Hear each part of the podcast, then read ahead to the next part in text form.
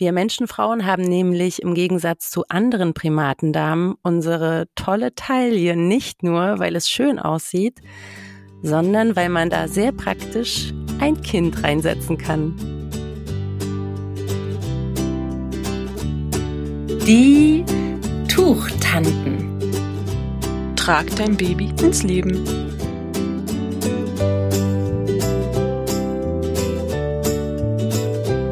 Hallo, liebe Tuchtanten und Tuchonkel, hier sind wieder Frau Beuteltier Annemaja und Juli Zufallsmoment. Wir sind immer noch wild am Vorbereiten unseres Hüfttrage-Workshops, der online jetzt am Donnerstag stattfinden wird. Und weil wir aktuell so tief im Thema stecken, wollen wir heute mal nur über die wundervolle Art des Tragens auf der Hüfte sprechen. Das sehen wir nämlich wirklich ziemlich selten, obwohl es so viele Vorteile für Tragling und tragende Personen mit sich bringt. Meldet euch jetzt am besten direkt an, wenn auch ihr das Tragen auf der Hüfte mit uns live lernen wollt. Ähm, wie gesagt, Annemaya hat es schon gesagt, am Donnerstag geht's los um 19.30 ähm, unter dem Link zufallsmoment.de Schrägstrich Hüfttrage-Workshop Hüft mit UE geschrieben, also zufallsmoment.de Schrägstrich Hüfttrage-Workshop. Wir haben aber die ganzen oder den Link auch nochmal in die Show Notes gepackt, dass ihr da direkt draufklicken könnt. Also am besten jetzt gleich anmelden und dann die Folge weiterhören. Und auch nochmal der Hinweis, Trageberaterinnen, die ihre Skills zum Hüfttragen auffrischen und optimieren wollen, sind auch ganz herzlich willkommen. Eine Frage, die jetzt über Instagram auch äh, häufig an mich gestellt wurde, also sie kam, glaube ich, schon zwei oder dreimal per PN. Ab wann darf ich überhaupt loslegen und welcher Zeitraum ist überhaupt fürs Hüftetragen möglich? Und ich glaube, das müssen wir jetzt mal kurz klären. Abhängig von der Bindeweise oder der Tragehilfe, die wir benutzen zum Hüfttragen, ist es ab Geburt und bis zum Ende der Tragzeit gut möglich. Wichtig für den Anfang ist, dass ich eine Trageweise wähle, bei der das Köpfchen meines Babys richtig gut gestützt ist. Und wenn mein Baby größer ist, ja so meistens um den dritten, vierten Monat, wollen die Babys zum Beispiel einfach viel mehr sehen. Da ist das mit der Köpfchenstützung eigentlich gar kein Thema mehr. Da will das Baby auf der Hüfte sein, damit es halt mehr sehen kann. Und dann, wenn das Kind größer wird, dann geht's halt eher darum, dass die tragende Person gut schaut, dass es den eigenen Rücken gut entlastet und das Gewicht des Kindes gut verteilt wird. Also so ist auch das Hüfttragen im Prinzip eine Reise, ja, die sich verändert, also die sehr unterschiedlich aussehen kann mit den Anforderungen, die eben die Entwicklung meines Kindes mitbringt deswegen gibt's auch so schön so viele verschiedene Hüfttrageweisen und deswegen ist ja auch der Workshop so sinnvoll, weil wir da verschiedene Sachen zeigen und natürlich immer dazu sagen, ja, das würde jetzt eben mit den Neugeborenen schon gehen und das vielleicht erst später. Also das ist einfach eine coole Sache, dass es da auch so viele Möglichkeiten gibt. Und das, was du schon angesprochen hast, dass wir auch auf uns aufpassen müssen, das ist vielleicht auch einer der Gründe, weshalb das Hüfttragen nicht ganz so gängig ist. Ne?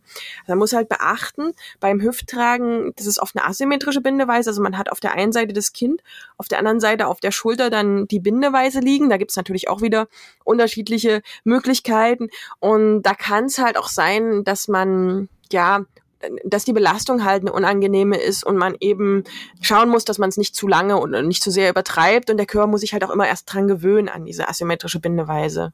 In den meisten Fällen ist das Hüfttragen wirklich nur für kurze Zeit bequem. Und ich finde auch, im Winter auf der Hüfte tragen ist manchmal ein Problem, weil es nicht wirklich passende Tragejacken gibt zum Beispiel. Die sind ja meistens für vorne oder hinten tragen. Aber also ich weiß, es gab mal eine von Suses Kindern, ne? Die war irgendwie, also ist schon eingestellt worden vor ein paar Jahren. Die wird gar nicht mehr produziert. Aber ich erinnere mich dran, dass die speziell fürs Hüfttragen geeignet war. Aber auch hier ich glaube, das ähm, gibt der Markt nicht her, dass es äh, für diese spezielle Tragform extra eine Tragejacke gibt. Ne? Da muss man auch nochmal gucken, links oder rechts an dir. Also das ist genau das Quatsch da muss man ein bisschen kreativ sein, wenn man kurz mal Brötchen holen äh, möchte bei Minusgraden und das Baby auf der Hüfte mitnehmen möchte. Aber es wird ja Sommer und von daher ist das einfach eine super luftige Bindeweise. Ne? Also für den Sommer wesentlich besser geeignet als für den Winter mit Jacke. Ähm, habt ihr einfach beim Hüfttragen sehr, sehr wenig Stoff. Es gibt Bindeweisen, die gehen wirklich sogar mit einem Zweiertuch theoretisch. Das wird kaum noch produziert. Also mit einem richtigen kurzen Tuch kann man auf der Hüfte tragen und hat so unglaublich wenig Stoff, dass man im Sommer total glücklich ist ähm, über diese kurzen Bindeweisen. Mhm. Aber Juli, wir sind nicht bei den Vorteilen. Die nee. zehn Vorteile, die kommen gleich. Aber vorher habe ich noch eine Sache, die auf die man achten sollte. Und das ist der Steg des Kindes hat teilweise, wenn das Kind auf unserer Hüfte sitzt, unterschiedliche Druckverhältnisse. Und gerade das hintere Bein, also dass das an meinem Rücken liegt, da muss man echt einen Blick haben, ist da vielleicht zu viel Druck drauf, ne? Wird da irgendwie ein bisschen was eingeschnürt oder so? Also, dass man so ein bisschen schaut, dass das ausgeglichen ist. Deswegen macht den Kurs und dann zeigen wir euch, wie das funktioniert. ja, jetzt genug Werbung. Ich glaube, jetzt fangen wir einfach mit dem an, was wir heute ähm, oder worüber wir heute sprechen wollen, nämlich die zehn Vorteile, die man hat, wenn man auf der Hüfte trägt. Erstens, das Hüfttragen ist die natürlichste Art des Tragens. Unsere Hüfte ist nämlich so gebaut, dass hier eine perfekte Anhock-Spreizhaltung für das Baby gegeben ist. Zweitens, der Hüftknochen an sich, der leidet das Gewicht super ab. Wenn ihr euer Baby hochnehmt und jetzt keine Trage oder sowas habt und euch das so an den Körper, zum Beispiel wenn ihr die Treppen hochgehen wollt, setzt, dann setzt ihr das automatisch an, auf die Hüfte. Also wenn die größer sind, auf jeden Fall, bei den kleinen vielleicht noch so auf den Schultern oder auf den Arm. Aber wenn das Kind größer setzt man es 100 pro auf die Hüfte, einfach deshalb, weil da das Gewicht minimiert ist, weil euer Hüftknochen schon an sich natürlich das Gewicht des Babys wegnimmt. Ja, das schreibt ja auch Nicola Schmidt in ihrem Artgerecht-Buch, was ich auch wirklich allen, auch schon in der Schwangerschaft, empfehle, das andere Babybuch. Und hier sagt sie, der in den ersten Lebenswochen sehr ausgeprägte Greifreflex bei Säuglingen erinnert an dieses stammesgeschichtliche Erbe und an Zeiten, in denen sich unsere Nachkommen wie Affenkinder an unser Fell klammern konnten. Heute geht das nicht mehr. Kein Fell, nicht genug Kraft in der Babyhand und mit unseren laufoptimierten Füßen können wir uns kaum noch festhalten. Aber unsere Babys fanden einen neuen Platz, den auf der Hüfte. Wir Menschenfrauen haben nämlich im Gegensatz zu anderen Primatendamen unsere tolle Taille nicht nur, weil es schön aussieht, sondern weil man da sehr praktisch ein Kind reinsetzen kann. Ich mag ja auch die Bücher total von ihr und ich höre die auch als Hörbuch total gerne so weiter würde ich sagen, geht's mit Punkt Nummer drei. Das Hüfttragen unterstützt die natürliche Fortbewegungsrichtung. Also unser Baby fährt nicht rückwärts im ICE, sondern entdeckt die Welt mit uns in Gehrichtung. Das ist auch wichtig für die Augen- und Gehirnentwicklung. Punkt Nummer vier. Mit allen Einschränkungen, die, die wir vor uns genannt haben, ob der asymmetrischen Bindeweise, ist es trotzdem gut für den Rücken, wenn man es vergleicht, dass man das Baby ja eh auf den Arm nimmt. Wie gesagt, meistens hat man ja ein größeres Kind auf der Hüfte, man schlingt den Arm drum, man läuft schief und es ist total unangenehm, ne, wenn ihr das euch vorstellt. Wenn wir jetzt aber die Tragemöglichkeit auf der Hüfte haben, heißt das, unser Rücken wird entlastet, indem das Tragetuch oder der Sling oder was auch immer, das besprechen wir dann noch, ähm, das Gewicht wegnimmt. Dadurch haben wir einfach eine bessere Haltung, wir können gerade laufen, ne? Ähm, wir haben einfach nicht diese schräge Ausgleichshaltung und zusätzlich noch die Arme frei. Also das ist einfach eine richtig bequeme Position für uns. Fünftens, das Baby sieht mehr und ist damit oft auch zufriedener. Das Baby hat einen größeren Freiraum, da es nämlich an beiden Seiten an uns vorbeischauen kann und mitten im Geschehen ist, ja. Da könnt ihr auch gerne nochmal in Folge 33 reinhören, wo es um den Tragestreik geht, wo das nämlich eine super Alternative ist. Ne? Wenn die diesen Entwicklungssprung haben und mehr wahrnehmen können, wollen sie das auch. Und dann bietet man ihm mit, mit dem Tragen auf der Hüfte eine super Alternative. Hm. Und gleichzeitig, und das ist Punkt Nummer 6, das Baby kann mehr sehen, aber hat trotzdem diese Geborgenheit, die Nähe, es ist nahe an uns, es hat den Kontakt zur tragenden Person und fühlt sich damit sicher. Und Punkt Nummer sieben, der hängt auch damit eng zusammen. Man bleibt trotzdem in Kommunikation. Als das Baby sieht unser Mund und lernt, wie Laute gebildet werden. Also das ist ja wirklich, wer sich so ein bisschen mit Spracherwerb beschäftigt, ähm, lernen die Babys ganz viel durchs Nachmachen und Nachahmen. Und dazu müssen sie unseren Mund, unser Gesicht sehen. Und das ist gerade in den ersten Phasen, wo eben die Sprache sich entwickelt, unglaublich wichtig und bietet somit auch einen Vorteil dem Rückentragen gegenüber. Wir sind auch Fans vom Rückentragen, aber das Hüfttragen bietet da noch für die Sprachentwicklung einen größeren Vorteil sogar. Punkt Nummer 8. Abwechslung. Gerade wenn ich viel trage, dann ist eine große Diversität an Tragemöglichkeiten für meinen Rücken das Beste. Ich sage auch immer so, das ist die goldene Regel des Babytragens, dass ich viel wechseln kann und mein Rücken immer wieder eine andere Belastung hat. Und oft wird die Hüfte da auch so ein bisschen vergessen. Und deshalb ja, eine ganz neue Möglichkeit jetzt auch ähm, der Belastung. Und man kann natürlich auch wechseln, ja. Also gerade weil das oft asymmetrisch ist, ist hier natürlich wichtig, dass ich mal auf der einen und dann auch mal meinen Ringsling zum Beispiel umdrehe und auf der anderen Seite trage. Habe ich übrigens nicht so oft gemacht, aber. Ja, das hatten wir, glaube ich, schon mal, dass wir beide da nicht so gute Vorbilder waren. Aber wenn man mehr Möglichkeiten hat, ist es ja nicht nur der Ringsling, da redet man ja noch drüber. Dann hat man ja noch andere Bindeweisen und die kann man wirklich im Wechsel auf die Seiten binden. Stimmt, das war die große Confession. Genau. Ich habe meinen Ringsling nie auf die andere Seite gelegt. Dann kommen wir zu Punkt Nummer 9, der ganz eng mit dieser Abwechslung zusammenhängt, aber denke ich nochmal einen as anderen Aspekt bildet nämlich die Erweiterung der eigenen Fähigkeiten und damit auch einfach ja zeigen, dass man eine gewisse Expertise hat, ja. Also ich kann es einfach nur von mir jetzt sagen. Ich, wir hatten auch drüber diskutiert bei Anne Meyer. Du hast ja gesagt, das war jetzt nicht dir so wichtig, aber ich hatte halt auch Tücher, die wirklich, wirklich teuer waren, also bis zum Arty Pop und hab's auch jetzt noch, also Capua und so sind auch keine Standard-Einsteigermarken und ich will dann zeigen, ja, was ich kann, ne? Also, wenn ich das Tuch habe, hat es ja meistens ja, zwei Seiten, die sind beide cool und ich möchte beide Seiten. Also klappe ich das dann rum oder, oder zeig einfach nochmal eine Kordel mehr oder sowas. Und ich finde, ja, man zeigt dann irgendwie, dass man so eine gewisse Expertise im Tragen hat, eben nicht nur eine billige Wickelkreuztrage binden kann, ne, sondern einfach auch eine coole andere Methode hat, um sein teures Tuch in Szene zu setzen. Punkt Nummer 10. Das Stillen ist besonders gut möglich, wenn mein Kind schon seitlich an mir sitzt. Da ist einfach die Brust viel besser erreichbar. Ich habe vor kurzem auf Instagram auch einen Post zum Stillen und Tragen gemacht und danach wurde ich auch ganz oft gefragt, kannst du es nicht mehr zeigen? Und ich glaube, das wäre wirklich eine Variante, wenn ihr das lernen wollt und eure Fähigkeiten da fortbitten wollt, wäre das Hüfttragen auf jeden Fall eine Erweiterung, um Stillen und Tragen noch effektiver hinzubekommen. Aber dazu werden wir auf jeden Fall auch noch mal eine Folge machen. Da hatten wir ja beide eine Fortbildung auch zu dem Thema und da erwartet euch noch was demnächst. So, nun haben wir also geklärt, zehn Punkte. Das, äh, it's good. Also TÜV tragen ist wirklich eine coole Sache. It's nun, good. It's good. ähm, überzeugt. Nun ist die Frage, ähm, wie geht's? Wie, wie kann ich auf der Hüfte tragen? Welche Möglichkeiten habe ich da?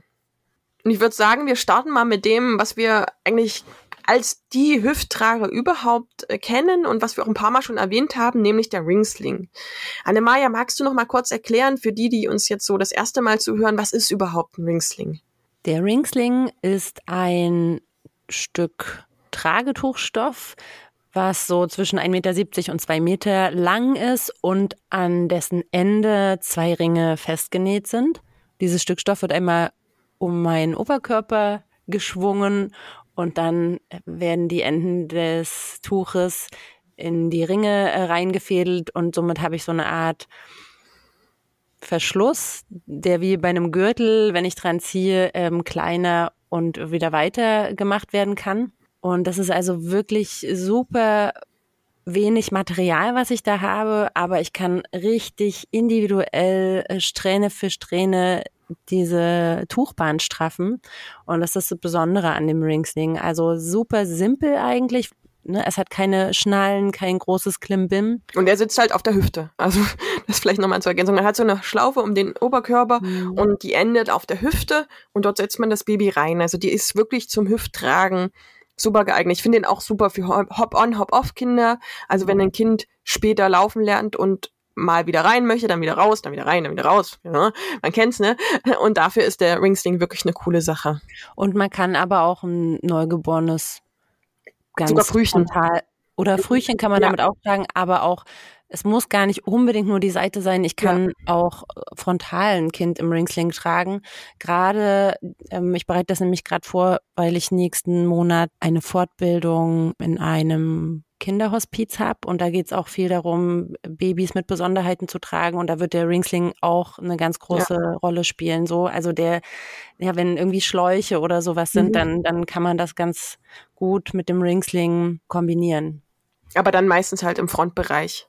Auf jeden genau. Fall. Also fürs genau. Rückentragen finde ich, äh, geht auch mit dem Ringsling, ja. aber das nur mit größeren Kindern, wenn überhaupt. Äh, und dann braucht ja. man sehr viel Sicherheit. Aber ich glaube, der Ringsling ist echt nochmal ein extra Thema. Da müssen wir auch mal, mal noch eine Folge zu machen. Das noch gar nicht. Das wird auf jeden Fall kommen.